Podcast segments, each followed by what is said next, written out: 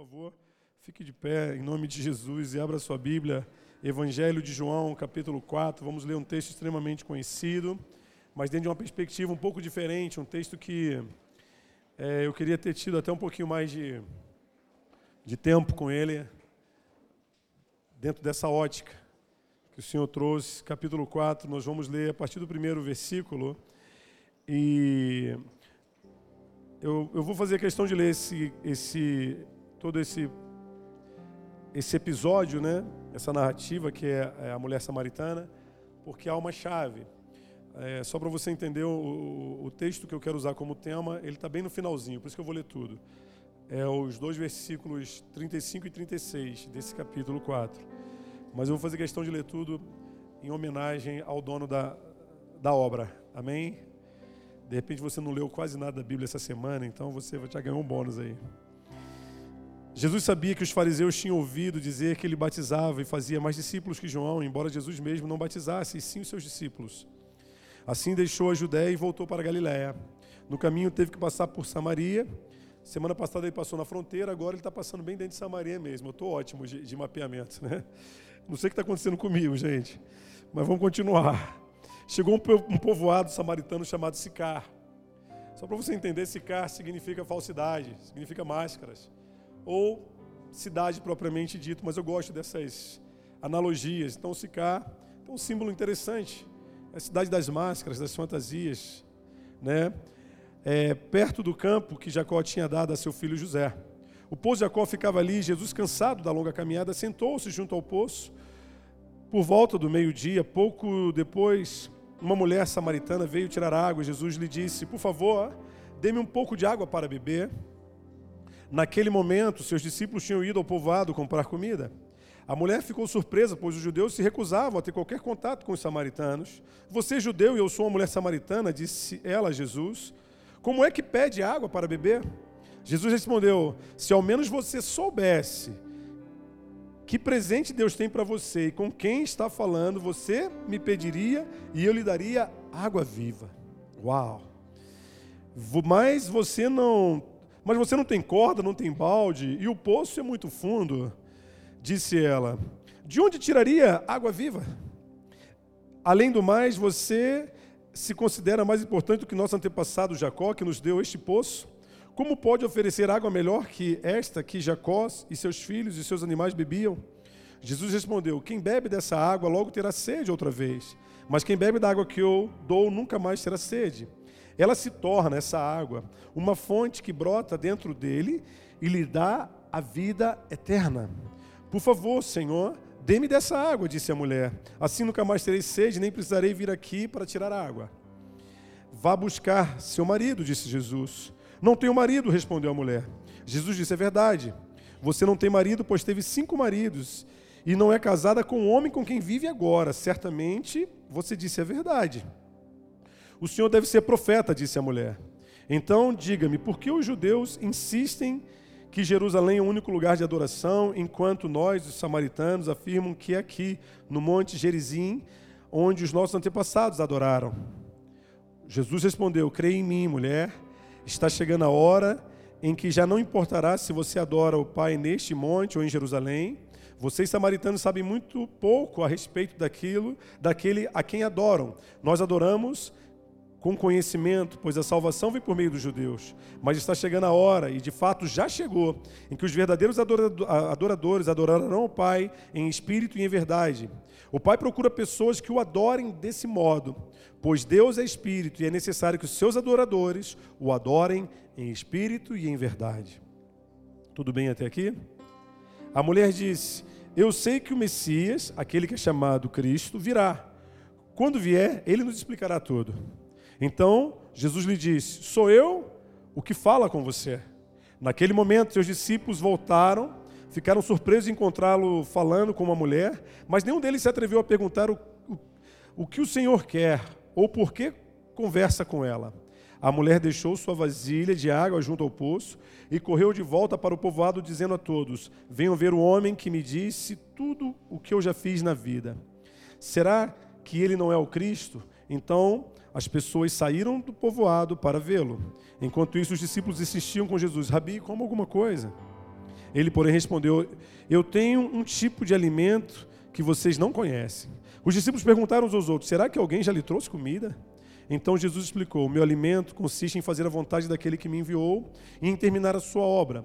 Vocês não costumam dizer: Ainda faltam quatro meses para a colheita?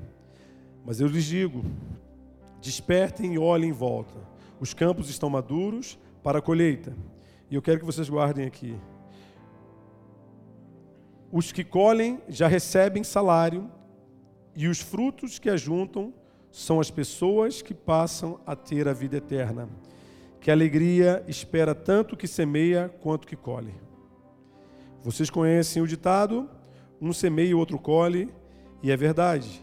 Eu envio vocês para colher onde não semearam, outros realizaram o trabalho, e agora vocês ajuntarão a colheita. Até aqui. Senhor, em nome de Jesus. Nós te agradecemos por essa noite tão preciosa, por esse ambiente familiar, obrigado por esse tempo que o Senhor reservou para nós, Senhor, um tempo de adoração, de glorificação, Senhor, um tempo de exaltação do seu santo e poderoso nome, e que seja somente o seu nome a ser glorificado nesse lugar. Esconda-nos em Ti agora, Senhor, e nos faça alvo da Tua verdade. Esconda-nos em Ti agora, Senhor, e nos faça assistido pela vida do Teu Espírito que encontra nessas palavras a base legal, Senhor, para interferir em realidades que dominam o nosso ser. Vem, Jesus, porque queremos ser transformados por Ti. Vem, Senhor, porque queremos, Pai, provar, Senhor, da Tua santa e poderosa graça. Queremos, Senhor, vivenciar, Senhor, aquilo que é bom, perfeito e agradável, que é a Tua vontade. Deus Todo-Poderoso, esconda-nos, Senhor, de maneira que os nossos inimigos não nos acessem enquanto aqui estivermos, e não só aqui, Pai, mas a partir daqui. Por isso eu oro agora por cada casa, por cada família aqui representada, que o teu zelo, que o teu cuidado, Senhor, esteja sobre cada um deles, sobre cada um dos seus filhos, sobre os seus familiares, Senhor, em nome de Jesus, em nome de Jesus, Pai. Amém e amém. Queria que você se assentasse. Subida para Pentecostes tempo muito precioso. Deuteronômio 16, 9 e 10 diz: Cante, contem sete semanas a partir de agora, em que vocês começam a colheita do cereal. Celebrem então a festa das semanas ao Senhor, ao seu Deus, e tragam uma oferta voluntária conforme as bênçãos recebidas do Senhor, do seu Deus. Esse é um texto que eu tenho sempre usado como um texto né, de peregrinação, nosso texto de subida, porque é isso que nós estamos fazendo. E para você que está começando a caminhar conosco, ou você que está aqui nos visitando, é assim que nós celebramos as nossas festas, tá, meu irmão? Nós nos preparamos para elas, de preferência um mês antes, começamos os nossos momentos de subida, para quê? Porque é a forma de nós entendermos espiritualmente aquilo que nós vamos vivenciar ao longo de dois, três, sete dias. No caso de Pentecostes, serão dois dias e dois dias bem específicos, bem preciosos. É, quero falar, é, quando nós falamos de Pentecostes, né? Nós falamos de colheita, é uma festa de colheita, de celebração daquilo que temos colhido. E por isso eu quero usar como versículos chaves, diante de tudo aquilo que nós lemos no capítulo 4 de João, versículos 35 e 36, que diz assim: é, Vocês costumam dizer ainda falta quatro meses para a colheita, mas eu lhes digo: despertem e olhem em volta, os campos estão maduros para a colheita. É, ao final de toda essa história, que é tão conhecida para quem já tem uma vivência aí na igreja, né? Graças a Deus, a mulher samaritana ela é bem famosa, ela é bem badalada aí, né? Desde a escola dominical a gente ouve as histórias de Jesus né, se relacionando de forma tão preciosa com essa mulher. E que, que, que momento rico, né? Que momento maravilhoso. Hoje eu não estou legal.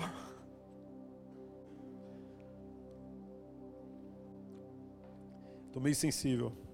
Na verdade, todo domingo, né? Vamos lá, vamos para cima, vamos para cima, vamos para cima. Deixa, deixa eu respirar aqui. Eu estou pensando na mulher, não estou pensando na minha vida não, tá? Vamos lá. Olha só, é, Jesus ele diz, ele fala algo muito estratégico, muito profético para aqueles discípulos. Ele fala, gente, vocês dizem que faltam quatro meses para a colheita, não é assim? Mas eu quero dizer algo para vocês, isso é uma chave para Pentecostes, tá? E é importante ser ministrado há duas semanas para a festa. Jesus fala: Ei, os campos já estão brancos. Já está tudo pronto, cara. Começa a colher. Que isso, pastor? Ele está falando de almas. Ele está falando de evangelismo. É, mas é isso que eu estou falando também. Você entendeu algo diferente disso? Não, pensei que você estava falando da minha vida financeira. Pensei que você estava falando do meu casamento. Pensei que você estava falando da minha vida profissional. É, mas é isso que Deus quer usar para evangelizar pessoas. Ou você acha que Ele vai usar o panfleto do metrô? Eu respeito e amo o panfleto do metrô e as pessoas que estão ali. Mas eu quero que você entenda isso. Os campos já estão brancos. Está na hora da colheita. E Ele quer usar exatamente a tua vida. Ele quer usar a tua história, Ele quer usar as tuas guerras, Ele quer usar as suas, as suas experiências para ser o meio pelo qual Ele vai começar a colher. Mas você precisa entender isso, porque nós não entendemos, é isso que Ele está falando. Eu, eu acho loucura esse texto. Jesus, ele, esse, essa conversa de Jesus com essa mulher me deixa desesperado. E, ele, e, e Jesus está numa vibe aqui tão alta que ele não está respeitando ninguém aqui. Não que ele precise, mas ele, tá, ele, ele não está incomodado com aquilo que os discípulos estão pensando, com aquilo que a mulher está pensando. A conversa dele é uma conversa bem desproporcional. Ele chega para a mulher e fala: Me dá água. E ela fala: Água? Pô, você, um judeu pedindo água para uma mulher samaritana, meio-dia, está de brincadeira. Você, não, você deve estar com crise de identidade. Falou: Não, não, se você soubesse quem eu sou, o que eu tenho para te dar, é você que me pediria. E eu te daria aquilo que eu trouxe, e, e eu te daria uma água, uma água viva. Cara, eu estou falando de água e você está falando de água viva. Eu estou querendo pegar água no poço. Eu estou, ei, eu estou falando de corda, caneco, poço, profundidade. E Jesus está falando, não, eu, eu, e eu estou falando de água, de água viva mesmo, é água. Se você quisesse beber da minha água, você não teria sede. E essa mulher está louca. Ele falou, cara, esse cara está desesperado. Eu estou querendo pegar água, estou cheio de coisa para fazer em casa. E ele vem com esse papo de, vai me dar água, que me dá dessa água. E você acha que você, com essa história aí, você, você não tem nada para pegar água, e você acha melhor do que Jacó, o nosso pai Jacó que nos deu esse poço tão precioso. E, e, e Jesus fala: Rapaz, minha senhora, deixa eu te contar uma história. Eu quero, eu quero te dar água viva. Você, falou, rapaz, então me dá que eu preciso beber dessa água agora. É essa água que eu quero beber, uma água que não vou mais sentir sede. Você está entendendo a distância dessas duas conversas, desses dois locutores aí, nesse diálogo? Um está bem carnal, bem físico, tentando entender a amplitude, a profundidade de, de uma conversa que, como eu falei, Jesus não falou, olha, é, eu sei que isso aí é uma água física, né, uma água né, é, bem na matéria, mas eu tenho uma água. Não, não, ele não ficou dando aula para ela. Ele não ficou, não, já chegou. E ele faz a mesma coisa aqui com os discípulos. Ele vai chegar para os discípulos e fala: gente, vocês ficam nesse clima aí de, não, faltam quatro meses para a colheita. Faltam quatro meses. Eu quero dizer uma coisa: o campo já está branco. E está na hora de vocês colherem. E ele continua dizendo: os que colhem já recebem salário, porque o salário não são as almas. Ele fala: aqueles que colhem, eles já recebem por aquilo que eles estão produzindo. Isso aqui é algo eu acho interessante, porque a gente, quando vai fazer a obra de Deus, a obra missionária, a gente fica muito preocupado em o que, que nós ganhamos com a obra. Né? Não é que você deva fazer a obra esperando algo em troca, mas Jesus, antes de você pensar em qualquer barganha, em qualquer tipo de negociação, ele já fala: não, não, é o seguinte, eu vou, já vou entrar no clima já. É, olha em volta, os que colhem já recebem o salário, e os frutos que ajuntam, aí sim, existe uma coisa chamada o teu salário, e existe uma coisa chamada os frutos. Eu, eu, eu vou, eu quero, é como Jesus falando assim: eu estou pagando você, é para ganhar alma. Não se preocupa, não fica fazendo aquele evangelho de não, importante. Não, não. Dentro dessa, desse ambiente que eu estou, eu digo, os campos estão brancos, o salário já está pago, já pode começar a colheita, e os frutos, aí sim, esses são meus.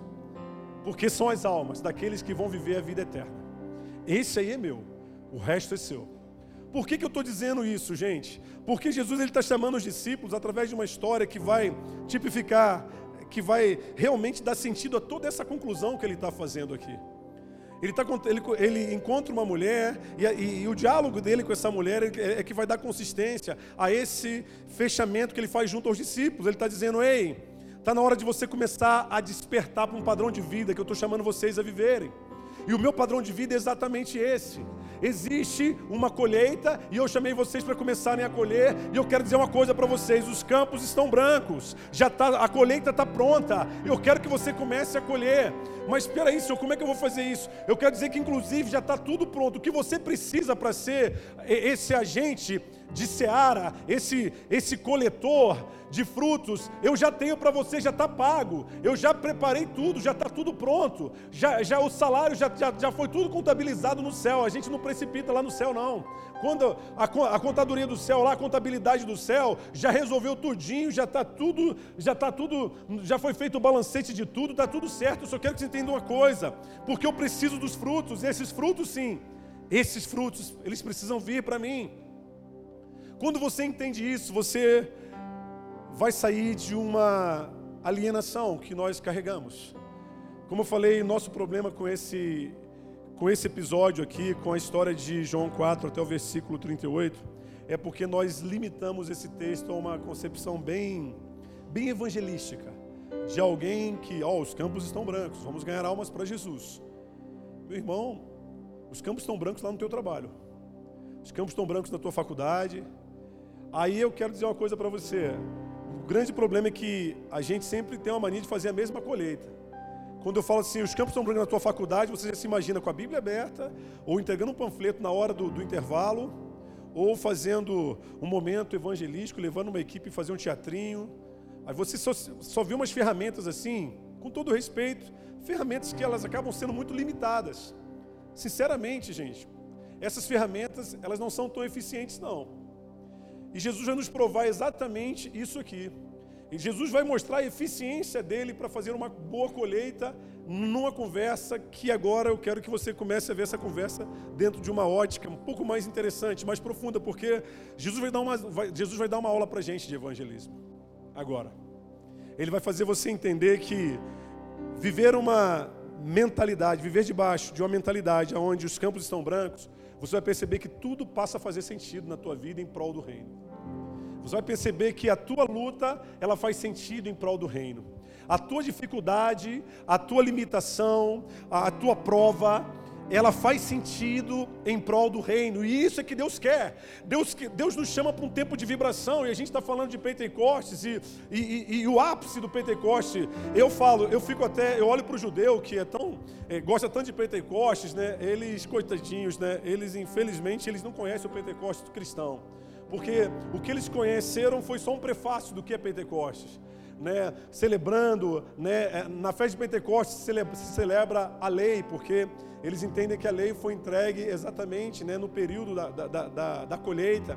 Então, fala da Torá, então eles faziam a festa da, da, da, lei, eles celebravam, né? Até hoje o judeu celebra isso, né? Eles lembram do dia em que Moisés recebeu as tábuas da lei, a lei lhes foi entregue, e é interessante o que eles receberam em forma de mandamentos, escrito numa, numa rocha, nós recebemos em forma de vida, a vida do Espírito, porque o nosso Pentecostes começa no dia em que o Espírito de Deus foi derramado sobre aqueles 120 homens que estavam no cenáculo, e ali eles foram cheios de Deus, e ali começa o Pentecostes, ali ia falar assim, agora sim começa. Tudo que eles celebravam era um prenúncio do que viria, mas a grande festa de Pentecostes começa a partir desse dia, naquele cenáculo, quando aqueles homens foram cheios de Deus, foram cheios do Espírito, e ali eles começaram a catar todo mundo uma colheita, e Pedro, num momento esplendoroso, começa a falar a respeito de Jesus, não, não através de um evangelho sensacionalista, não através de um evangelho cheio de, de, de vaidade, mas de um evangelho sério, expositor, ele vê três homens, três mil homens, se curvarem para esse Deus. Isso é colheita, gente. E o propósito de Pentecostes é fazer você entender que você tem um lugar nessa colheita. Porque pra, senão não vale a pena te dar sementes. Você vai colher muitas coisas que não foram plantadas por você porque Deus inseriu você em lugares de colheita, e eu quero que você entenda isso. Mas você também vai produzir uma grande semeadura onde outros vão colher, porque um dia você esteve ali lançando grandes sementes. E esse é o princípio, porque é esse princípio que ele coloca. O que eu quero dizer é que no ambiente da seara do Espírito de Deus, instituída através desse ambiente pentecostal, todos estão sempre colhendo, todos, todos estão sempre desenvolvendo grandes semeaduras. Isso não para, isso não para. Isso, a, a, o propósito do Senhor é que isso se torne cada vez mais evidente, cada vez mais intenso, cada vez mais profundo, para que a terra realmente seja alcançada e Ele venha buscar uma noiva madura. Amém? Mas vamos lá, eu quero entrar um pouco na história dessa mulher, para você entender o porquê que Jesus fez. É, como eu falei, Jesus faz uma abordagem extremamente espiritual dentro de um contexto extremamente físico. Mas antes de Jesus fazer essa abordagem, eu quero que você guarde o início desse texto. Ele fala assim: Jesus está indo em direção né, à Judéia, né, está vindo voltando para Galiléia, aliás, e no caminho ele passa por Samaria. Ele tem que passar por Samaria. Muita gente não vai querer definir, porque esse tem que passar é um motivo de força maior. Muita gente vai querer falar, não, ele tinha que passar porque ele ia encontrar a mulher samaritana. Não, gente, eu não gosto de fazer esse engessamento, nada contra os gesseiros. É, é, eu quero. Deus está falando contigo. É, ele tinha que passar. Aconteceu algo que a Bíblia fez questão de não nos relatar, mas que o obrigou a passar por Samaria. Um lugar onde os judeus naturalmente não gostavam de passar pela diferença. Eu falei um pouco disso na semana passada. E ele chega a um povoado chamado Sicar. Como eu falei, Sicar significa falsidade, significa máscaras né, significa o ambiente né, onde o que vigora, né, no ambiente da falsidade das máscaras, o que vigora são os rótulos, sejam eles positivos, sejam eles negativos. Então, Sicar é um lugar de rotulações, tudo bem? Estou só fazendo uma analogia bem simples, bem objetiva, baseado no texto, porque quando a Bíblia cita esses negocinhos assim, vale a pena você dar uma pesquisada, dar uma mergulhada, e é assim que eu gosto de fazer. Então, não se sinta depreciado por pastor, está me manipulando. Calma, fica nervoso não. Estou só dizendo para você a, a, um pouco da simbologia. Perto do campo onde Jacó, seu filho José, né, tinha feito, tinha deixado, né? Jacó tinha deixado para seu filho José um poço. E, e olha o que a palavra fala, olha.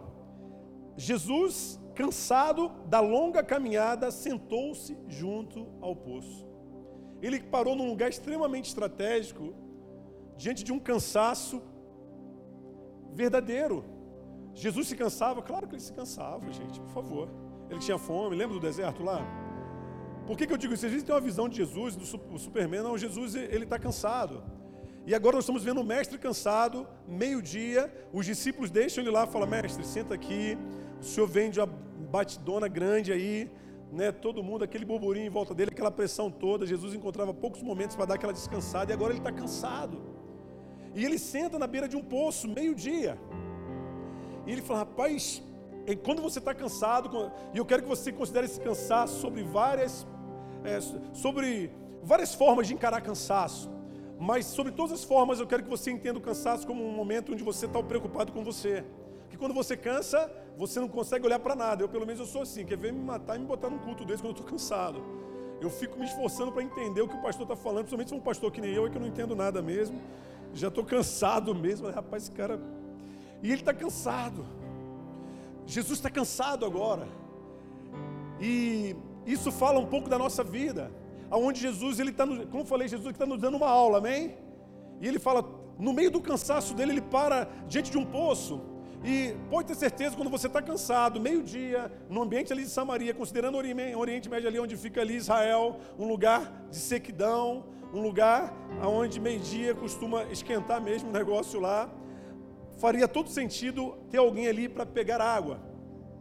E ele poderia muito bem se apresentar para alguém ou esperando alguém que passasse ali, né, na expectativa de que o desse água, e não é à toa que ele, ele não esconde isso. De repente ele está ali cansado, e ele olha alguém, e ele não chega para esse alguém, dá uma respirada, fala: Não, peraí, que agora eu sou Jesus. Imagina como é essa pessoa vai me ver agora. Né? Eu quero que ela me veja da melhor forma, porque eu sou crente, eu não posso expor o meu cansaço, eu não posso valorizar a minha condição. Não, não, não, ele não faz isso. Ele vai usar exatamente a realidade que ele está inserido. Ele vai usar a condição que ele se encontra para eh, desenvolver um relacionamento com uma pessoa que, pela hora que ela estava ali, era alguém digno de não ter. Nem os samaritanos, é provável que nem os samaritanos conversassem com aquela mulher. Por quê? Porque aquele horário, como a gente costuma saber ao longo da história, meio-dia, dona de casa não está pegando água meio-dia. As donas de casa acordavam cedo para pegar água, ou era geralmente no início da manhã ou no finalzinho da tarde, já para o outro dia. Porque meio-dia as donas de casa estavam fazendo comida para seus filhos, maridos. Esse horário era o horário da sobra. É o horário onde quem costumava frequentar os poços meio-dia, o poço de Jacó meio-dia, os rejeitados, as prostitutas, os adoecidos, aqueles que chegavam lá não tem ninguém, porque se tivesse alguém lá, eles seriam era, era, era natural, era normal serem rejeitados, porque assim funcionava aquela sociedade.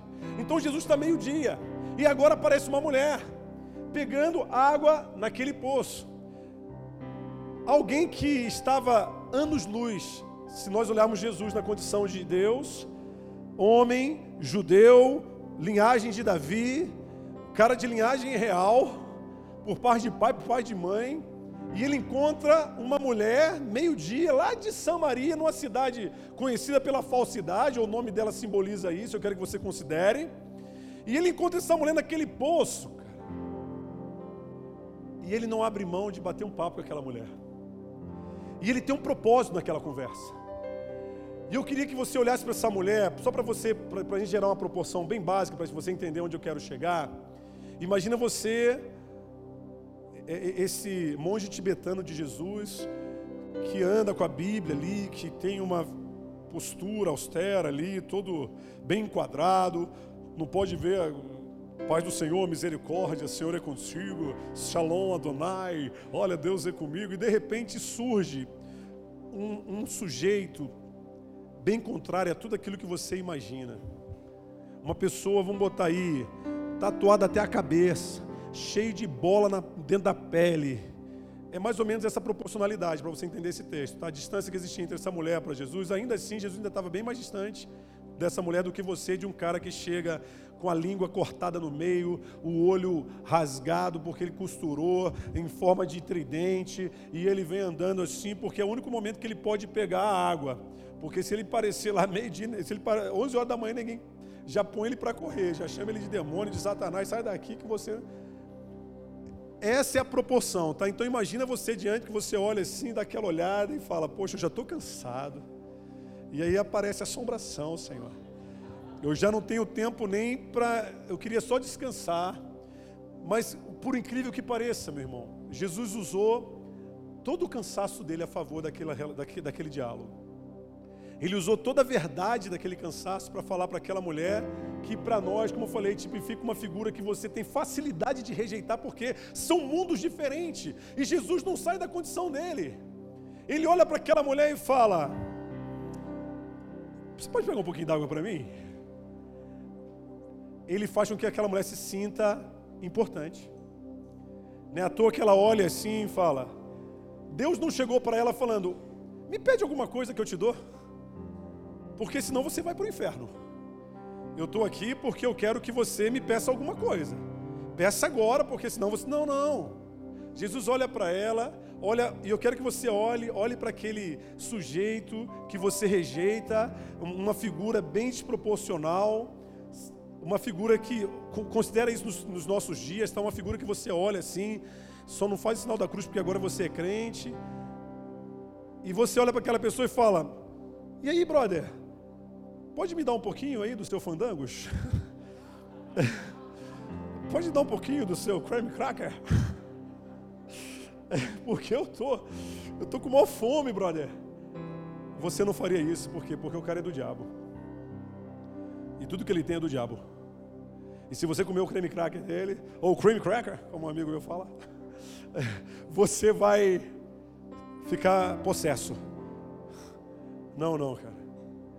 Jesus usou o cansaço dele para relacionar com aquela mulher. Ele usou o cenário, o cenário que ele estava em volta, porque aquele cenário é importante, porque ele entende que o campo está branco. E ele olha para aquela mulher e fala: Ei, cara, tá certinho, você tá com corda, você tem balde, existe um poço, eu tô cansado, eu tô com sede. Cara, Deus marcou esse encontro entre nós. Pega essa água um pouquinho, pega um pouquinho dessa água para mim, dá. Dá um golinho para mim. E, e é engraçado que ela olha para ele e fala: Peraí, cara você não é o dono da verdade?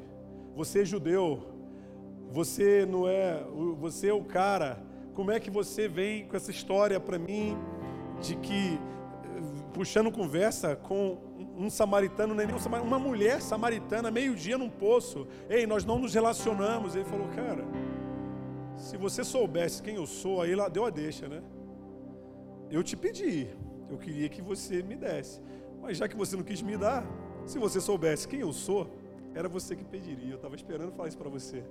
Eu esperei o momento certo. Se, quando, se você só me desse, eu ia agradecer e falar: posso te devolver isso em forma de, de um presente? Mas já que você. Ela poderia ter dado, quietinha, e ficado na dela, falando: pô, judeu mais doido, né? Os caras nem gostam da gente. Então, bebe aí, cara. vale nada esses judeus.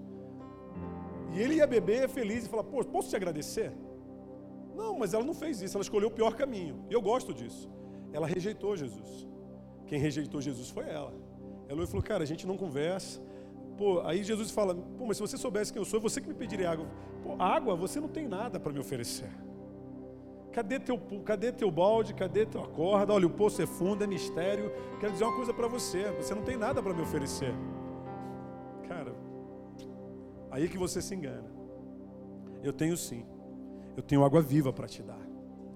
Eu tenho uma água viva que quando você beber, você nunca mais volta para esse poço. Cara, eu gosto desse papo. Ele é tão louco. E ela olha e fala: Então me dê dessa água agora. E quando ela se abre para beber dessa água, Jesus vai e faz uma outra pergunta. Olha só. No 15 ele fala: Por favor, Senhor, dê-me dessa água, disse a mulher. Assim nunca mais terei sede, nem, precisar, nem precisarei vir, aqui para tirar água. Aí ele vai e fala: Claro que eu vou te dar essa água. Vai lá buscar seu marido para mim. Aí ela, não, eu não tenho marido. Eu realmente eu não tenho marido. Ele falou, falaste a verdade, mulher. Tu já foi casada cinco vezes. E esse homem que está com você hoje, que é o sexto homem, nem seu marido é. Está entendendo que? Aí quando ela olha para aquilo, aquela verdade bate como uma flecha, como uma lança, traspassa ela. Agora esse cara chegou onde eu não queria. Esses judeus são terríveis. Antes da gente continuar o texto, eu quero eu quero fazer você entender um pouco essa mulher agora sobre, vamos fazer, uma, vamos conhecer um pouco essa mulher agora, para a gente entrar na crise dela. A cidade de de Sicar, ela, é, muito parecida com o mundo que nós temos vivido nos nossos dias. Sicar aqui, ele é uma analogia bem clássica do que se tornou o mundo do século 21 um mundo onde as pessoas elas têm facilidade de se tornarem bem falsas, de esconderem as suas guerras, de esconderem as suas tragédias, as suas falências e viver uma vida bem falsidade. E isso nunca esteve tão evidente como nesse século, onde as mídias sociais passaram a dominar a nossa relação com o próximo. Aonde nós estamos preocupados com a melhor imagem, com a melhor foto, com a melhor pose, com o melhor ângulo. Por quê? Porque eu quero que as pessoas me vejam sempre bem, a imagem da falsidade. E é engraçado que essa mulher, quando eu vejo essa mulher indo para o poço, Deus me mostra uma pessoa muito interessante. Ela representa, olhando para a história dela, uma mulher que foi casada cinco vezes e o homem com quem ela convive hoje não é seu marido. Ela representa alguém que tentou tudo na vida. Ela, eu olho para essa mulher como alguém que fez de tudo para ser, ser alguém. Ela fez de tudo para fazer o certo. E a prova disso é que ela está no poço meio-dia. Ela poderia não estar tá nesse poço. Porque o poço, Jesus, ele traz, ele faz desse poço né, uma relação com a água viva, e a água viva tem a ver com água corrente. Então eu entendo que esse poço, ele representa uma última parada. Aquilo que deveria ser a coisa mais básica lá no início da caminhada dessa mulher se tornou o ponto final dela. Esse poço. E é interessante que nesse poço, num lugar de tanta falsidade, ela era obrigada todos os dias ir para aquele poço, provavelmente todos os dias no mesmo horário. Eu falo isso provavelmente porque a Bíblia está falando de um episódio bem específico, mas pelo horário nos dá a entender exatamente isso. Ela vai para esse poço, por quê? Porque é o único horário que ela tem. E aquele horário é o horário da exposição, é o horário onde ninguém quer vê-la, mas é onde ela está mais exposta. Porque é assim que nós tratamos a, a guerra dos outros. Quando, quando começamos a lidar com as tragédias alheias, nós, existem, você vai perceber que vai chegar um momento que você não tem mais como esconder a tua tragédia. Mas por incrível que pareça, quanto mais você não consegue esconder a tua tragédia, menos as pessoas querem ver. Menos as pessoas querem assistir. As pessoas, na verdade, elas só assistem para rir, para gerar exposição, mas fora isso, mais nada é, é de uma forma bem superficial. Elas não querem, as pessoas elas não têm relação com os trágicos, com os miseráveis. Ninguém quer se relacionar com quem não presta. Ninguém quer ter intimidade com quem só tem problema. E isso é um fato. E essa mulher agora, ela está dentro de um padrão de vida, aonde Jesus, quando Jesus traz a luz sobre o casamento dela, ele está falando exatamente isso. Aquela mulher, ela era imagem da rotulação. ela era imagem da tragédia dela. Ela se resumia a ser vista como tudo aquilo que ela se tornou diante das guerras que ela viveu, diante dos inimigos que ela não foi capaz de vencer. E eu quero que você entenda bem isso. A identidade dela foi produzida, os rótulos dessa mulher foram produzidos graças aos inimigos que ela não foi capaz de vencer. E isso fez com que ela se tornasse uma mulher depreciada, uma mulher mal vista, uma mulher rejeitada dentro daquela sociedade. Aonde a única coisa que o que ela fazia, a única coisa que ela fazia assim de relevante era ir àquele poço, ainda que fosse meio-dia. Ela era a única hora que ela tinha que ir para aquele poço. Era onde ela se permitia estar.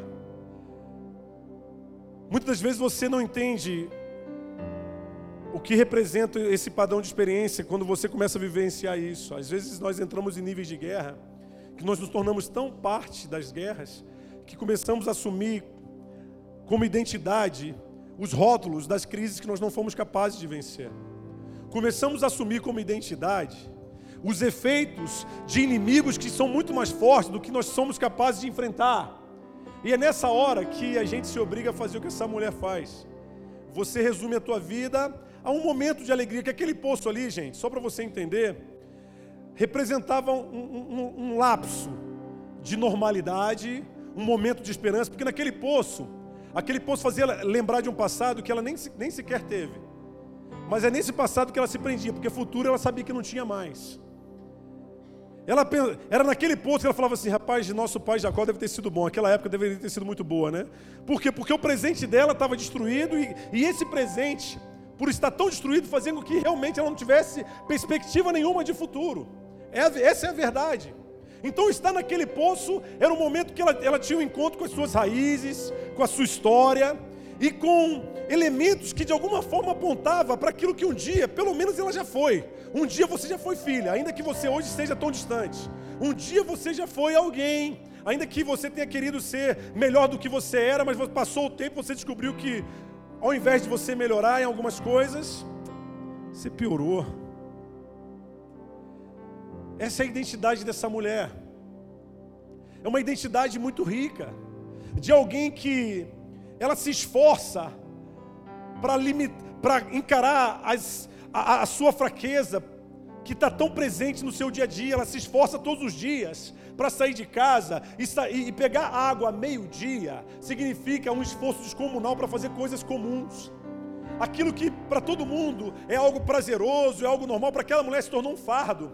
E muitas das vezes assim tem sido a nossa vida. Nós temos acordado de manhã como alguém que vai pegar água num poço meio-dia é uma tragédia, é um peso, é, é uma dificuldade, sabe por quê? Porque a nossa, a nossa dor, a nossa guerra, a nossa luta está tão presente que a única coisa que sair de casa é estar de pé é a esperança de que você está vivo por mais um dia e vamos lá, vamos ver o que vai acontecer amanhã, mas não há qualquer expectativa de futuro. Essa é essa mulher que está aqui. As coisas, vou repetir isso, as coisas que eram simples para muita gente, para ela virou um desafio. Quantas vezes coisas simples como eu te amo, como, poxa, hoje eu vou dar um passeio no parque, hoje eu vou sentar e vou assistir TV com os meus filhos, hoje eu vou fazer um jantarzinho. Quantas vezes coisas tão simples, porque são simples, por mais preciosas que elas sejam, se tornaram difíceis para nós, se tornaram raras. Não porque temos preguiça, porque damos não, é porque nós não temos oportunidade de fazer, perdemos a capacidade de fazer. Essa mulher, ela carrega uma ausência muito grande. Ela carrega a ausência, a ausência de prazer, a ausência de alegria, a ausência de futuro. Ela está diante de uma ausência terrível. Ela está buscando água meio-dia num poço. E eu quero que você considere isso como algo bem espiritual, porque Jesus considerou isso. Quando você busca água meio-dia no poço, quando você sai dele, você já está com sede de novo.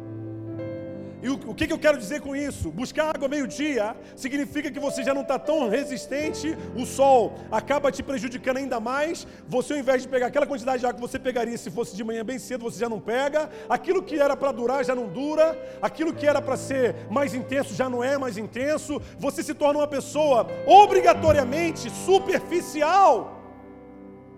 Porque foi tirado de você a capacidade de ser profundo, de valorizar coisas que, de fato produzem um efeito na sua vida. Essa é a mulher samaritana, uma mulher que se tornou tão distante daquilo que ela deveria ser, que ela agora está reduzida, está resumida a uma pegadora de água meio-dia. É aquela velha história. O, o fácil para mim está difícil, pastor. E o difícil é tão complicado de fazer que para mim ter dois minutos de prazer, eu tenho que passar três dias me esforçando absurdamente. E os meus momentos de alegria são facilmente substituídos por momentos de, de, luta, de frustração. Os meus momentos de alegria são facilmente substituídos por conflitos, por crises, porque a minha rotina agora é pegar água no poço meio-dia. Jesus encontrou essa mulher. Essa mulher ela tipifica, como eu falei, o momento onde as pessoas não veem você pelo que você de fato é, mas pelo que você se tornou. E é tão, é tão triste isso, sabia, gente? Quando nos tornamos né, apenas um produto das nossas guerras não vencidas, das nossas crises não superadas, todo mundo acha que sabe muito a nosso respeito. Quando você vê um homossexual, quando você vê um drogado, ele representa muito dessa mulher samaritana. Ninguém pede para viver coisas ruins, não, gente. Ninguém, ninguém tem prazer naquilo que não presta. Ninguém tem prazer de meio-dia. Às vezes o teu orgulho até fala: Eu não, eu vou lá meio-dia, pego água mesmo, que comigo é assim. Já que eu não posso ir lá, mas meio-dia eu vou lá e pego. Dizer que isso é bom, não, não é bom, não. Mas é interessante que quando você está dentro de um ambiente como Sicar, onde as pessoas estão mais preocupadas pelo que você demonstra, pelo que você aparenta, do que pelo que de fato você é. Lembra que é a cidade dos disfarces, das máscaras. É muito fácil todo mundo achar que conhece você. É muito fácil as pessoas rotularem, rejeitarem, evitarem você aonde quer que você esteja, porque elas pensam que te conhecem. Elas acham que dominam aquilo que você está vivendo e elas já têm um conceito ou melhor, elas têm um preconceito sobre o que você faz, o que você se tornou, e elas se sentem os, as donas da verdade. É interessante que Jesus vai nos ensinar exatamente algo que está muito acima disso. Quando Jesus senta com aquela mulher, ele vai, primeira coisa que ele vai tratar na vida dela, é, ele vai trazer de volta para ela um senso de utilidade. Sabe qual é o nosso problema como cristãos? Nós somos muito orgulhosos, sabia? E a gente tem costume de olhar para o mundo e ver o mundo como um bando de inúteis. Um bando de condenados para o inferno. E eu quero dizer que existem muitas pessoas que estão esperando ser úteis. Que precisam se sentir úteis porque elas já tentaram de tudo. Foram mal vistas, foram frustradas, vivenciaram níveis terríveis de falência. E a única coisa que elas queriam hoje era um senso de utilidade, de olhar, nem que fosse cinco minutinhos, porque elas se tornaram apenas objeto de prazer alheio, elas se tornaram apenas escravo do lucro alheio, elas se tornaram apenas um efeito da expectativa alheia. Elas estão mais preocupadas do que o que os outros pensam dela, do que os, do que os, o que os outros esperam dela, do que o, o que os outros obrigam ela a fazer, do que quem de fato, do, do que se mostrar como de fato ela é. E quando Deus, quando Jesus olha para aquela mulher, a primeira coisa que ele traz, faz, a, a primeira coisa que ele usa como elemento de atração para ele é mostrar para ela que ela é útil. Não por obrigação, não por exposição, não por manipulação, não por sedução. Não, ela é útil, útil sim. E ele diz: me dá água. Mas ela está num ambiente de inutilidade tão grande. Ela está tão rotulada por tantas questões. Porque quando você olha uma mulher samaritana, sabe o que você pergunta? Meu Deus, por que, que essa pessoa é desse jeito, rapaz? Rapaz, fulano não presta não. Você acredita que ela ficou com a mulher, ela, ela ficou com o marido da outra lá, da melhor amiga? Você acredita que fulano agora está usando droga o tempo todo? Você acredita que o outro lá está namorando um rapaz? Rapaz, que mundo é esse? Graças a Deus, isso não chegou lá em casa. Como é que alguém chega nesse nível de guerra? Meu Deus, que mundo é esse? E você começa a se encher de questões que no fundo, no fundo, essas questões não têm respostas, não. Não são essas as questões. Não são essas as questões que realmente definem quem nós somos. O que eu acho lindo nessa história é que Jesus faz questão de ultrapassar essas questões do, baseadas no preconceito. E ele vai em direção a essa mulher e ela o rejeita e ele não se dá por satisfeito. Graças a Deus por isso. Ele olha e fala: Poxa, eu que estava pedindo porque eu queria que você relacionasse comigo, porque eu tenho água para te dar. E ele começa a atraí-la usando o mundo dela como base de atração para o seu mundo. Ele está dizendo: Ei, quando eu chamei você para se relacionar com pessoas do mundo, Chamei você para entrar em ambientes onde tem pessoas agora presas em drogas, em miséria, correntes sexuais, perdidas em suas identidades. Eu não chamei você para ficar lá fazendo piquenique lá, não. Eu chamei você para usar do mundo delas como meio pelo qual elas são atraídas para o seu mundo. Jesus falou de água porque ele estava na beira de um poço. Se ele estivesse em outro lugar, se ele estivesse na beira de uma fogueira, ele ia falar de fogo. Porque ele está usando, ei, se você soubesse quem eu sou, era você que ia fluir comigo aqui, brother. Não era eu que estava preocupado, só para você entender, só só só te dando uma moral. Beleza? Não, peraí, pô, mas tu, tu tá dizendo, não é nada, tu tá aí, não sabe nada que você está falando. Sei sim. E vou te falar, não só sei, como se você entrar na minha, eu te, eu te asseguro. Ele leva ela exatamente para o padrão dele. Você não volta mais nesse poço. Aí ele curtiu. Não porque ele acreditou na palavra. Ele gostou do desafio. Ela gostou do desafio. Opa, curti. Quer dizer que eu não volto mais aqui? Tá valendo então. Me dá dessa água aí. Aí Jesus, quando ela se propõe a querer dar água, lembra que eu falei que a água era só um elemento de esperança? Porque Jesus olhou para a água, e eu quero que você olhe a água agora como um grande símbolo profético. Toda pessoa, gente, independente do nível que ela está, ela carrega uma necessidade daquilo que é vital, daquilo que é verdadeiro. E ela busca isso da forma mais indireta possível, da forma mais, muitas das vezes, da mais prejudicial. É pegar água meio-dia.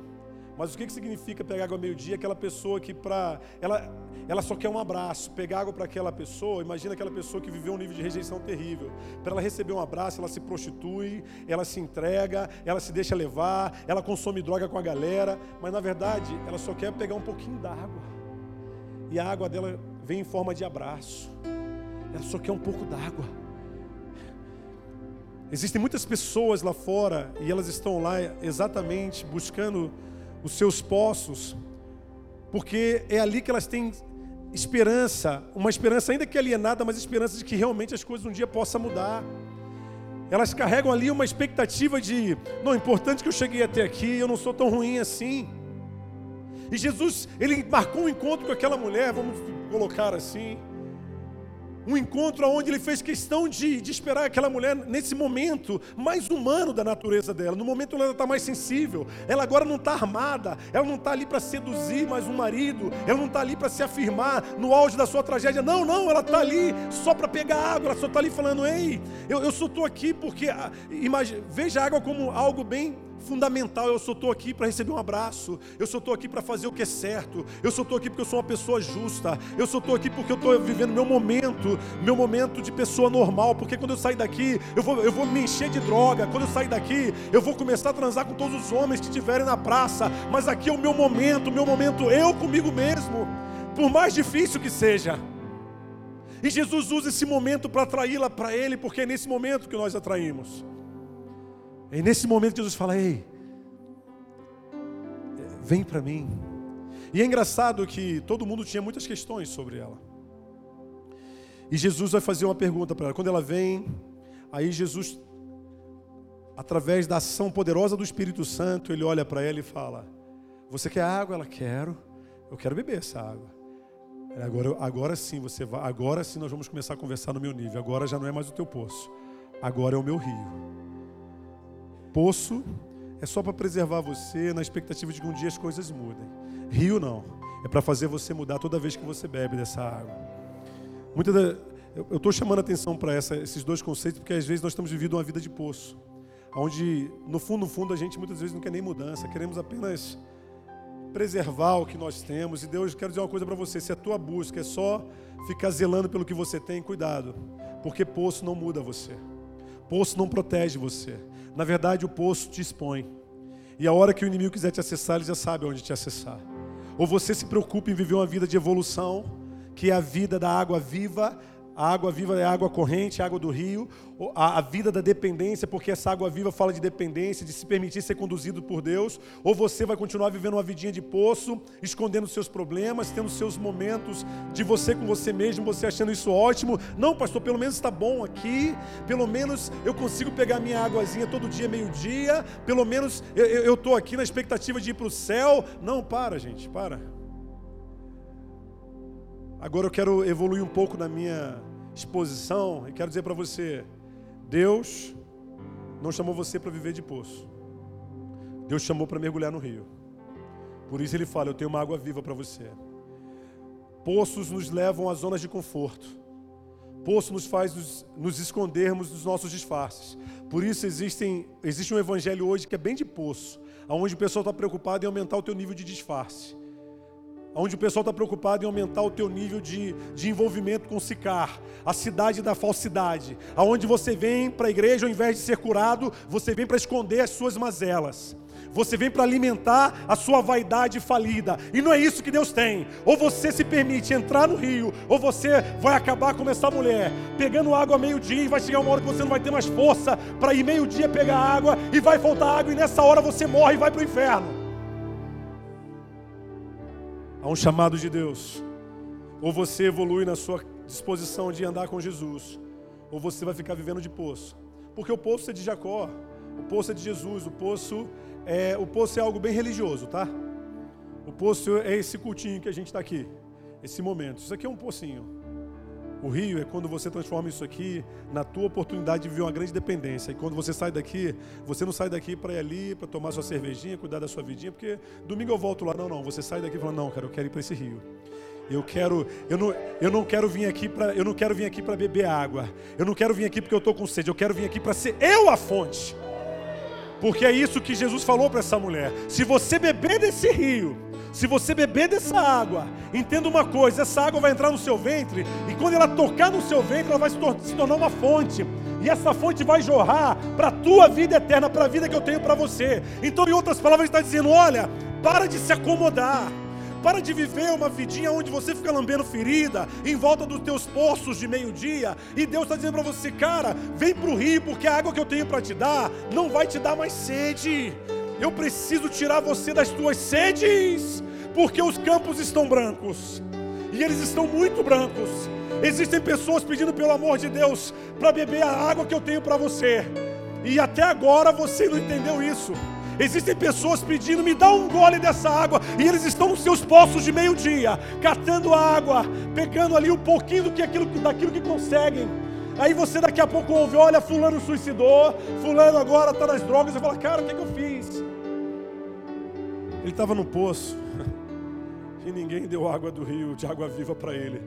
Porque o, o, que eu acho lindo no rio de água viva é que quando você bebe dessa água, ela, ela produz uma fonte. E Pentecostes é uma experiência com as nossas fontes, porque não existe colheita se não houver quem a regue. É água viva. E essa mulher agora, e eu acho lindo porque Jesus está nos dando uma aula de evangelismo, não vamos esquecer disso, tá? Aí ele olha para ela e o Espírito mostra aonde nasce a sede dela. A sede, muitas das vezes, não é para uma relação sexual. A sede não é por um momento de prazer, não, cara. Aquela mulher tem uma sede de ser quem ela foi chamada para ser. Ela tem uma sede de identidade. Oh, meu Deus. Deus olha para aquela mulher e fala: Ei, traz teu marido aqui. Você quer beber da minha água? Eu vou te dizer onde está a tua sede. É isso que ele está falando para ela. Porque a minha água não é para jogar fora. A minha água só vale a pena beber quem tem sede. Mas quando você beber dessa água, nunca mais você volta para esses pocinhos de lamber ferida. E ele fala: Ei, me dá seu marido, traz ele.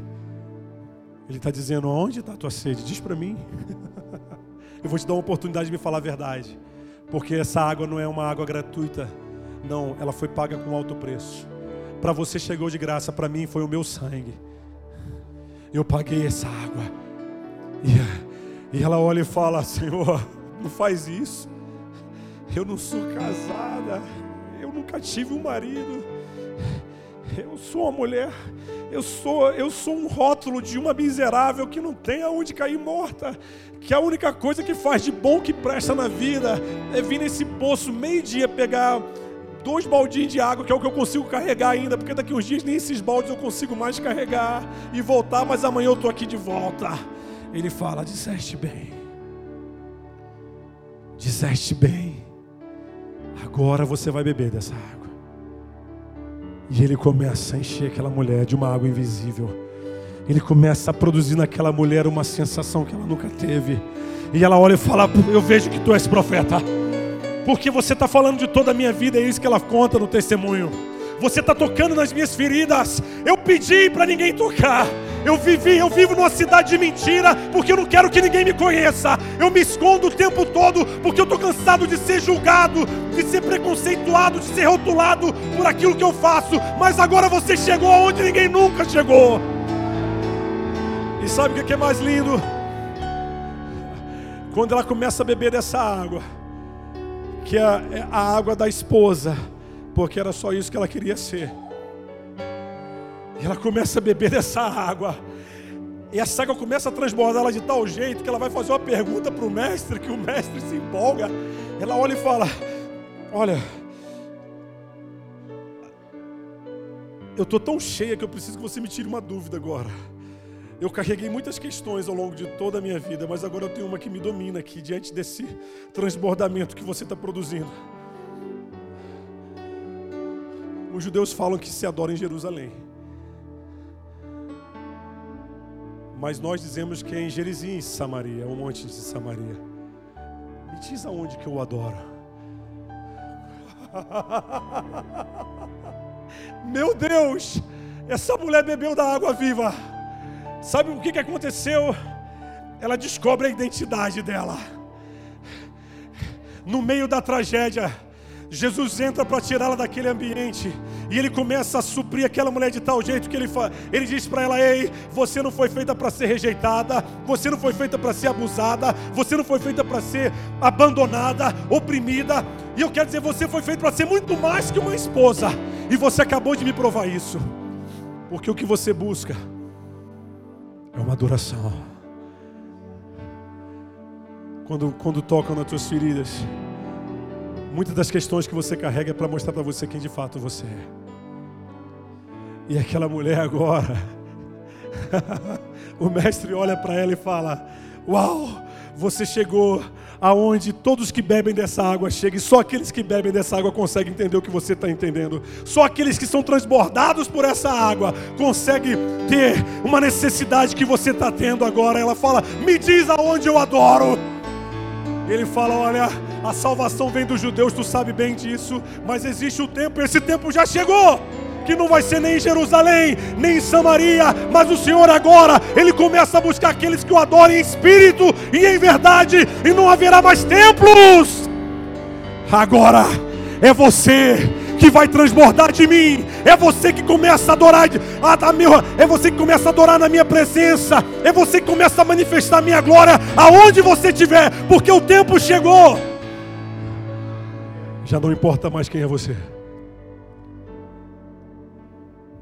No primeiro momento, na cura, eu estou muito preocupado em quem eu sou e o que, em quem no que, que eu preciso me tornar, mas quando eu recebo da cura, já não importa mais quem sou eu, importa quem Ele é. Eu já não estou mais preocupado comigo. Essa mulher não volta para ele falando, então me dá meu marido. Não, ela fala, peraí, Jesus, não sai daqui não fica aqui porque o que está acontecendo aqui, eu, eu, nunca vivi isso na minha vida. Eu, não, não, o Senhor é o próprio Cristo, eu tenho certeza, porque eu estou cheio. E ela volta para a cidade, para o povoado, falando: volta, vem, vem, porque existe um homem lá e eu creio que ele seja o próprio Cristo. E é ele que falou da minha vida inteira. Esse homem tocou nas minhas feridas, ele me deu uma água que eu, mudou, eu não tenho mais sede. E aquelas pessoas que estavam acostumados a olhar para aquela mulher através dos seus rótulos agora são obrigados a olhar para ela e falar: cara, essa mulher está falando algo muito sério. E quando você fala a verdade, pode ser, você pode ser a pessoa mais limitada, mais distante de qualquer situação, de qualquer ambiente. Quando você fala uma verdade, Uma verdade ela, ela é feita para ser ouvida. Uma verdade ela é feita para ser reconhecida e creditada. Uma verdade. E aquela mulher de posse dessa verdade, ela fez uma revolução naquela comunidade. Ela fez uma revolução naqueles povoados. E os discípulos chegam ainda se perguntando: Ei, o que está acontecendo? Ei, Jesus. Jesus fala: Você já comeu? Está com fome? Não, meu. Eu estou satisfeito. Sabe por quê? Acabei de trazer mais uma, mais um fruto para a casa do Pai. Não sei, como assim? Não, eu estou satisfeito, já comi. A minha, e a minha comida é fazer a vontade, é fazer a obra, é concluir a obra daquele que me chamou. Não se preocupe comigo, não eu estou muito satisfeito. Porque a obra não é feita para pessoas frustradas. A obra não é feita para pessoas que ficam fazendo troca. A obra é feita para pessoas que satisfazem nela. A obra é algo muito glorioso, mas é feito para quem está disposto a se satisfazer nela. E se satisfazer na obra é exatamente isso. É você muitas das vezes olhar e tirar o que você tem, no, o único real que você tinha no teu bolso, mas aquilo foi o que Deus precisava para mudar a história de uma pessoa. Você fala, Deus, eu não sei o que eu vou fazer agora, mas é o Senhor quem cuida. Estou muito satisfeito. É você pegar, eu gosto muito do Hudson Taylor, é, e ele, na, no testemunho de Hudson Taylor, o maior missionário do, do, do final do século XIX, do interior da China, ele no processo de preparação dele para ir para a China, ele vai para um treinamento que ele mesmo fez para ele. E ele vai morar num subúrbio bem pobre, ele era médico, e ele trabalhava numa clínica, e o chefe dele fazia questão de esquecer o dia de pagar o salário dele. Ele falava: Deus, se o senhor não lembrar, eu não lembro. Porque eu estou dependendo do Senhor, porque eu estou indo para a China, e se eu lá não aprender a depender de Ti, não vai ser homem que vai me suprir. E ele conta um momento onde ele tem uma sopa, que é a última sopa que ele tem, porque esse chefe não pagava ele de jeito nenhum, e Deus não lembrava esse chefe. E ele, quando ele se prepara, prepara a última sopa dele, ele escuta um choro no andar de cima de uma criança. E aí ele pensa em comer e aquele choro começa a incomodar e ele fala, ele deixa a sopa no canto, fala, vamos ver o que está acontecendo. Vai lá, baixa na porta da vizinha do andar de cima, fala, estou escutando um choro, só quer alguma ajuda. E a vizinha olha para ele e fala, ele está chorando de fome. Ele não tem mais o que comer. Eu não sei mais o que fazer. Eu não tenho mais a quem pedir. E ele olha, não tem problema não, espera aí. Foi lá, pegou a sua última sopa. Entrega para aquela família volta para casa e fala: Deus, obrigado. Obrigado, Senhor. Obrigado por esse tempo. Que o Senhor traga fartura sobre essa casa. E no outro dia, a primeira coisa que o chefe dele faz, faz quando olha para ele fala: Hudson, meu irmão me perdoa. Eu, eu, descobri ontem que faz um tempo que eu não te pago, né? Mas por que você não me lembra, rapaz? Ele falou: Não, quem tem que te lembrar é o Senhor. Rapaz, eu estou com tanta vergonha de você. E o, e o chefe vai lá, paga, pede desculpa paga a diferença, aquela coisa linda. Porque ele aprendeu a ter prazer em Deus. Ter prazer em Deus não é olhar para a obra sorrindo e achar que vai ser fácil, não. É muitas das vezes trocar o choro de uma criança pelo teu choro. A diferença é que o choro dela é de fome mesmo, o teu choro é de fé, não é de murmuração. É de fé de alguém que falou assim: ou o Senhor faz chover maná do céu, o Senhor me leva, mas eu estou feliz, porque foi para isso que o Senhor me chamou eu tenho um convite para você nessa noite tão preciosa. Uma noite onde o Senhor nos reúne aqui para nos ensinar a evangelizar. Antes de você pensar em falar de Jesus e ficar derramando vários textos decorados, quando você está num poço meio-dia, você não tem paciência para ficar vendo ninguém com, com toda, perdão a expressão, né? Carioca fala essas coisas um ser humaninho com versículo decorado entregando o panfleto, não. Você quer mais que isso. Deus precisa de uma igreja de pessoas que vão saber usar das suas guerras, das suas limitações, das suas capacidades para entrar nas necessidades alheias, para se comunicar através das necessidades alheias, para olhar e falar, mas não, não é para se comunicar de forma orgulhosa, prepotente, como eu tenho, vem, não, não. A gente se comunica como Jesus comunicou, fazendo com que aqueles que realmente precisam, antes deles se permitirem precisar, que eles se sintam valorizados, que eles se sintam úteis, que possamos mostrar para eles que eles são úteis para nós. Ei, Eu te amo não é porque eu sou melhor que você, não. Eu te amo porque naquele dia Jesus se fez como alguém pior do que aquela mulher. É isso que ele está dizendo. Jesus não conversou com aquela mulher por vaidade. Ele se fez pior do que ela. Porque só conversava com aquela mulher quem era, no mínimo, do nível dela. E como ele era um judeu, para conversar com ela, ele tinha que reduzir ainda mais, diminuir ainda mais o seu nível. Ele se permitiu ser pior do que ela. Estava falando isso aqui hoje, conversando com o Mateus e Natália. Eu já compartilhei isso com algumas pessoas, eu falei isso para Adri esses dias. A gente fala muito de graça de Deus, né? Poxa, amar com o amor de Jesus e tal. Oh, Jesus, amar.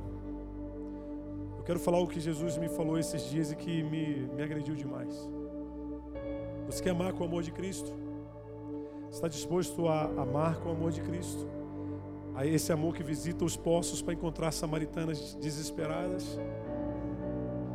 Amar com o amor de Jesus não é você querer levar pessoas para o céu junto com você.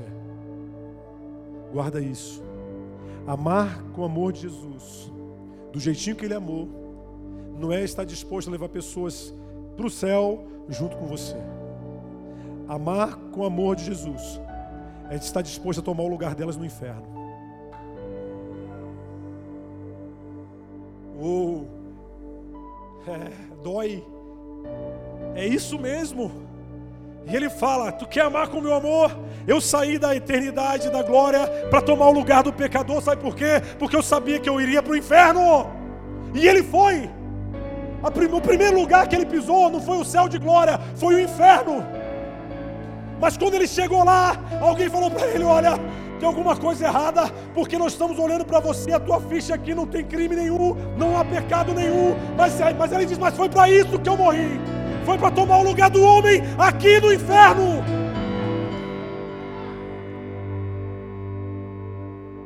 É, mas você não vai poder ficar aqui porque teu pai está te chamando lá em cima. E a porta é fechada. É, tudo bem, você pode me dar a chave? A chave era nossa, estava aqui. Não, mas agora é minha. Eu, me dá a chave da morte, porque eu vou para casa, mas a partir de agora esse lugar vai virar meu território. Você pode dar glória a Deus por isso. Esse é o amor. Esse é o amor das, das águas vivas. Ele está levantando uma geração de água viva, de fontes. Ele vai usar o teu emprego ele vai usar a tua história, Ele vai usar a tua casa para tocar nas feridas. Ele quer as mulheres samaritanas. Ele olhou para aquele poço, olhou para os discípulos e falou: Olha os campos, olha os campos. Eu já paguei teu salário, eu já te dei tudo que você precisa. Olha para a tua vida. Existem pessoas indo para o inferno agora. Eu deixei tudo pronto. O céu está pronto. Traz eles para mim. Traz eles de volta. Traz os meus frutos. Foram sementes plantadas a sangue suor e muitas lágrimas. Traz os meus frutos, porque os profetas morreram por causa deles. Nações inteiras se entregaram por causa deles. Traz os meus frutos, porque são meus. Ele vai usar você. Ele vai entrar na tua profissão.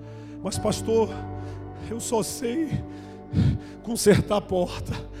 Ele precisa de alguém que conserta a porta para ganhar porteiros, para ganhar donos de mansões. Ele precisa de você, porque ele vai olhar para você dizendo: Ei, para de querer ser o crentão.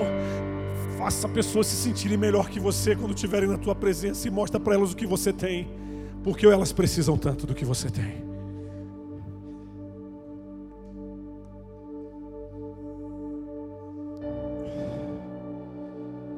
Esse é um tempo de sermos conduzidos pelas nossas verdadeiras colheitas. Deus quer fazer você entender que viver verdadeiras colheitas, sabe o que é, meu irmão? Não é se encher de Bíblia, de viver verdadeiras colheitas. É valorizar as suas guerras e fazer das suas guerras uma oportunidade para interferir na vida de pessoas. Ele vai usar o teu dia de cansaço porque foi isso que o Espírito de Deus usou. Ele usou o cansaço do próprio Cristo para tocar na vida de uma samaritana. Ele não usou o carro importado, e ele vai usar carro importado também. não se preocupa não, que ele adora usar tudo. Para ele não faz diferença. O problema é que você está tão preocupado em que ele usa o carro importado que ele quer usar você no teu cansaço. Ele quer usar você no dia em que você acha que você não tem nada para oferecer. Mas ele fala: é agora que eu quero usar você. É agora que eu quero transformar você. Muitas vezes Deus espera você cansar para que que ele mostre para você o quanto você é útil para ele, porque você é útil para ele naquilo que você não aparece, naquilo que você deixa ele aparecer. É quando você diz: Diga ao fraco, eu sou forte.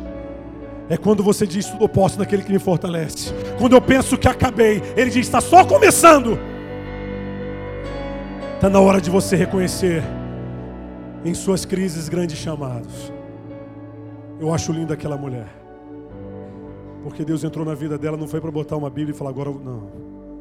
Quero matar a tua sede. E quando eu matar a tua sede, você vai dar essa água para muita gente beber. E quando eles beberem dessa água, eles vão ser que nem você.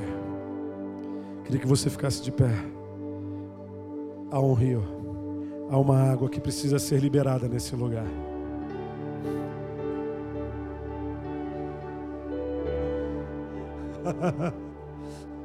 Meu Deus. Eu queria que Deus tocasse na sua alma hoje de uma forma tão preciosa. Porque existem pessoas aqui que precisam sair de poços nessa noite.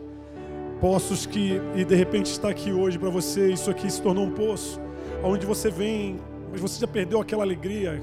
Você estava tão preocupado com tantas coisas. De repente você olha para você e fala: Poxa, pastor, eu me sinto tão inútil para o reino. Sai do poço. Porque hoje é dia de tirar samaritanos de poços. Está na hora de irmos para um rio de água viva. Meu Deus, Deus quer usar você.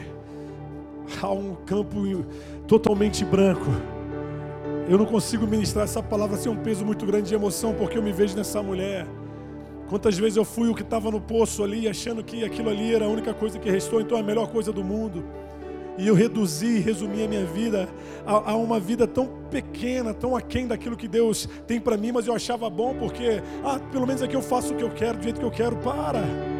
O poço te dá autonomia para viver esses orgulhos, mas essa autonomia ela tem um prazo de validade. Como eu falei, vai chegar uma hora que você não tem mais força para sair meio-dia de casa, para carregar um balde. Um dia você carrega dois, no outro dia você carrega um, no outro dia você carrega, é uma vasilhinha, no outro dia você já não carrega mais nada e morre no meio do caminho. Ei, Deus está chamando você para sair das mesmices. Ele quer usar o teu emprego, Ele quer usar a tua terra, Ele quer usar a tua profissão, Ele quer usar a tua casa, Ele quer usar tudo que você tem. Ele quer olhar para você e usar o teu cansaço. Ele quer usar o teu dia de tristeza. Ele quer usar, ele quer, ele quer usar você, sabe por quê? Porque os campos estão brancos. E você vai ser a maior mensagem que esse evangelho vai produzir na vida de samaritanos. Você vai ser a maior pregação que, que pode ser ministrada na vida de um drogado, de um homossexual, de uma lésbica, de um viciado, de um traficante. É você! Mas para isso você precisa sair de poços. Jesus nos encontra nos nossos postos para que nos possamos sair deles e levar pessoas para esse, esse rio de água viva. Por isso eu quero que você feche seus olhos hoje. Não importa qual o teu nível de poço. Importa que você precisa entender quem é você e Deus vai renovar pessoas aqui hoje. Deus vai renovar, sabe por quê? Pentecostes. Em Pentecostes é uma festa dos maduros, é uma festa de sementes férteis e prósperas. Deus vai usar você. Deus quer levantar pessoas aqui hoje. Deus está chamando pessoas hoje porque é uma colheita assim. De repente você olhou para você em pleno dia 16 de, de junho e você olhou e falou: Eu não fiz nada, eu não produzi nada, olha como é que está a minha vida, Senhor. E Deus está falando para você: hoje, o ano está só começando para você. Há uma colheita, há um rio, Ele vai usar você dentro daquela faculdade para de ficar lambendo feridas. Ele vai usar você na tua profissão, Ele vai usar você em lugares que você nem imagina. Há um chamado e os campos estão brancos. Eu quero que você comece a orar. Quero que você comece Deixa as águas do Espírito alcançar os teus poços, porque quando essas águas começarem a alcançar você, haverá cura nesse lugar, haverá despertamento nesse lugar, haverá santificação nesse lugar, haverá arrependimento nesse lugar, haverá restituição de vidas nesse lugar. Um dia nós éramos os samaritanos. Oh Deus, eu quero que Deus te lembre o dia que você foi alcançado naquele poço. A samaritana, ela estava indo para o sexto ciclo de falência. E antes que esse ciclo se consumasse na vida dela, Jesus interrompeu aquele ciclo. E Ele está aqui hoje para interromper ciclos de falência, ciclos de paralisações, ciclos de misérias que muitos de nós assumimos sem perceber. Mas Ele só paralisa ciclos de quem está disposto a beber da sua água. Porque se você não estiver disposto, não se preocupa não, os ciclos vão continuar.